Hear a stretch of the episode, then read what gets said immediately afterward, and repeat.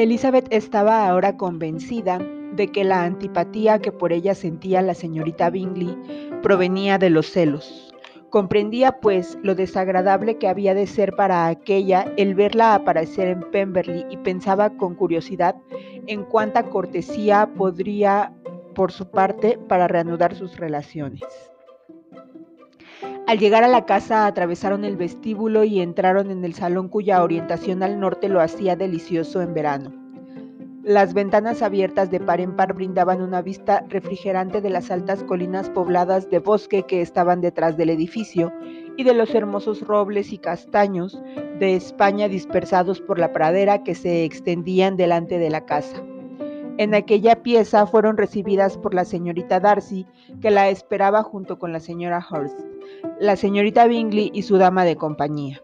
La acogida de Georgiana fue muy cortés, pero dominada por aquella cortedad debida a su timidez y al temor de hacer las cosas mal, que le había dado fama de orgullosa y reservada entre sus inferiores. Pero la señora Garnier y su sobrina la comprendían y compadecían. La señora Hurst y la señorita Bingley le hicieron una simple reverencia y se sentaron. Se estableció un silencio molestísimo que duró unos instantes. Fue interrumpido por la señora Annesley, persona gentil y agradable, que al intentar romper el hielo mostró mejor educación que ninguna de las otras señoras. La charla continuó entre ella y la señora Garnier con algunas intervenciones de Elizabeth. La señorita Darcy parecía desear tener la decisión suficiente para tomar parte en la conversación y de vez en cuando aventuraba alguna corta frase, cuando menos peligro había de que la oyesen. Elizabeth se dio cuenta enseguida de que la señorita Bingley la vigilaba estrechamente y que no podía decir una palabra, especialmente a la señorita Darcy sin que la otra agudizase el oído. No obstante, su tenaz observación no le habría impedido hablar con Georgiana si no hubiesen estado tan distantes la una de la otra, pero no le afligió el no poder hablar mucho, así podía pensar más libremente. Deseaba y temía a la vez que el dueño de la casa llegase y apenas podía aclarar si lo temía más que lo deseaba. Después de estar así un cuarto de hora sin oír la voz de la señorita Bingley, Elizabeth se sonrojó al preguntarle a aquella qué tal estaba su familia. Contestó con la misma indiferencia y brevedad, y la otra no dijo más. La primera variedad de la visita consistió en la aparición de unos criados que traían fiambres, pasteles y algunas de las mejores frutas de la estación, pero esto aconteció después de muchas miradas significativas de la señora Annesley a Georgiana con el fin de recordarle sus deberes. Esto distrajo a la reunión, pues aunque no todas las señoras pudiesen hablar, por lo menos todas podrían comer. Las hermosas pirámides de uvas, albérchigos y melocotones las congregaron enseguida alrededor de la mesa. Mientras estaban en esto, Elizabeth se dedicó a pensar si temía o deseaba que llegase Darcy por el efecto que había de causarle su presencia, y aunque un momento antes creyó que más bien lo deseaba, ahora empezaba a pensar lo contrario.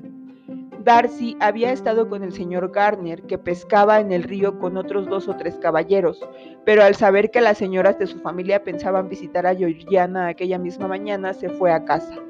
Al verle entrar, Elizabeth resolvió aparentar la mayor naturalidad, cosa necesaria pero difícil de lograr, pues le constaba que toda la reunión estaba pendiente de ellos, y en cuanto Darcy llegó todos los ojos se pusieron a examinarle, pero en ningún rostro asomaba la curiosidad con tanta fuerza como el de la señorita Bingley, a pesar de las sonrisas que prodigiaba al hablar con cualquiera, sin embargo, sus celos no habían llegado hasta hacerla desistir de sus atenciones a Darcy. Georgiana, en cuanto entró su hermano, se esforzó más en hablar, y Elizabeth comprendió que Darcy quería que las dos intimasen, para lo cual favorecía todas las tentativas de conversación por ambas partes. La señorita Bingley también lo veía y con la imprudencia propia de su ira aprovechó la primera oportunidad para decir con burlona finura. Dígame, señorita Elizabeth, ¿es cierto que la guarnición de Meryton ha sido trasladada? Ha debido ser una gran pérdida para su familia. En presencia de Darcy no se atrevió a pronunciar el nombre de Wickham, pero Elizabeth adivinó que tenía aquel nombre en su pensamiento. Los diversos recuerdos que le despertó le afligieron durante un momento, pero se sobrepuso con entereza para repeler aquel descarado ataque y respondió a la pregunta en tono despreocupado. Al hacerlo, una mirada involuntaria le hizo ver a Darcy con el color encendido, que la observaba atentamente, y a su hermana completamente confusa e incapaz de levantar los ojos.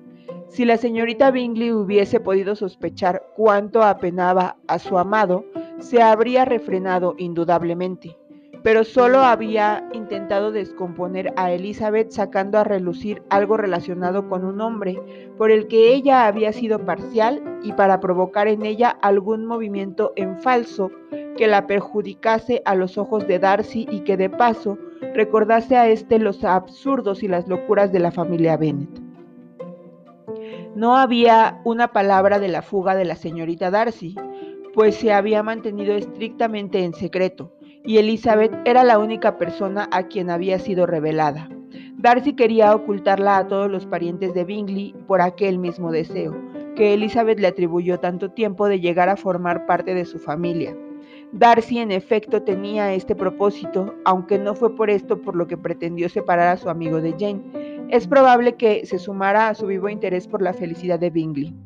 Pero la actitud de Elizabeth le tranquilizó. La señorita Bingley, humillada y decepcionada, no volvió a atreverse a aludir a nada relativo a Wickham. Georgiana se fue recobrando, pero ya se quedó definitivamente callada, sin osar afrontar las miradas de su hermano. Darcy no se ocupó más de lo sucedido, pero en vez de apartar su pensamiento de Elizabeth, la insinuación de la señorita Bingley pareció excitar más aún su pasión.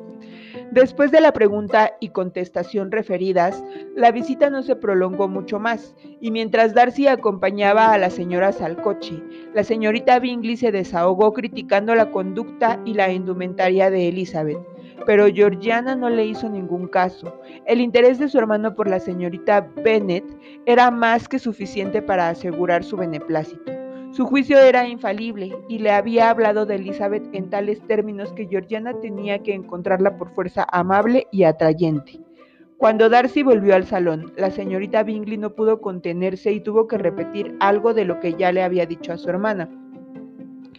Qué mal estaba Elizabeth Bennet, señor Darcy, exclamó. Qué cambiada la he encontrado desde el invierno, qué morena y qué poco fina se ha puesto. Ni Luisa ni yo la habríamos reconocido.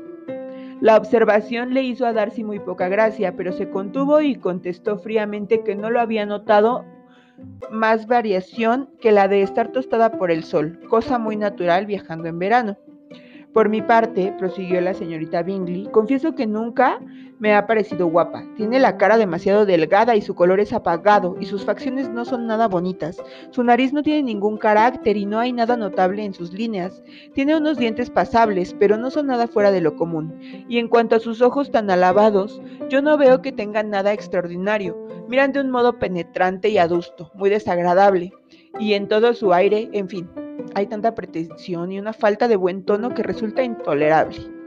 Sabiendo como sabía la señorita Bingley que Darcy admiraba a Elizabeth, ese no era en absoluto el mejor modo de agradarle, pero la gente irritada no suele actuar con sabiduría, y al ver que lo estaba provocando ella consiguió el éxito que esperaba.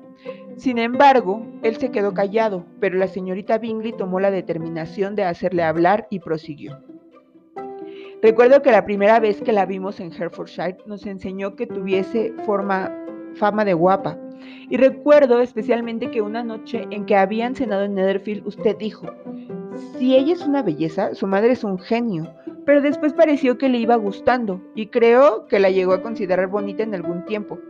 Sí, replicó Darcy, sin poder contenerse por más tiempo. Pero eso fue cuando empecé a conocerla, porque hace ya muchos meses que la considero como una de las mujeres más bellas que he visto. Dicho esto, se fue y la señorita Bingley se quedó muy satisfecha de haberle obligado a decir lo que ella solo a ella le dolía. Camino a Lambton, la señora Garner y Elizabeth comentaron todo lo ocurrido en la visita, menos lo que más les interesaba a las dos. Discutieron el aspecto y la conducta de todos sin referirse a la persona a la que más atención habían dedicado. Hablaron de su hermana, de sus amigos, de su casa, de sus frutas, de todos menos de él mismo, a pesar del deseo de Elizabeth de saber lo que la señora Garnier pensaba de Darcy y de lo mucho que ésta se habría alegrado de que su sobrina entrase en materia.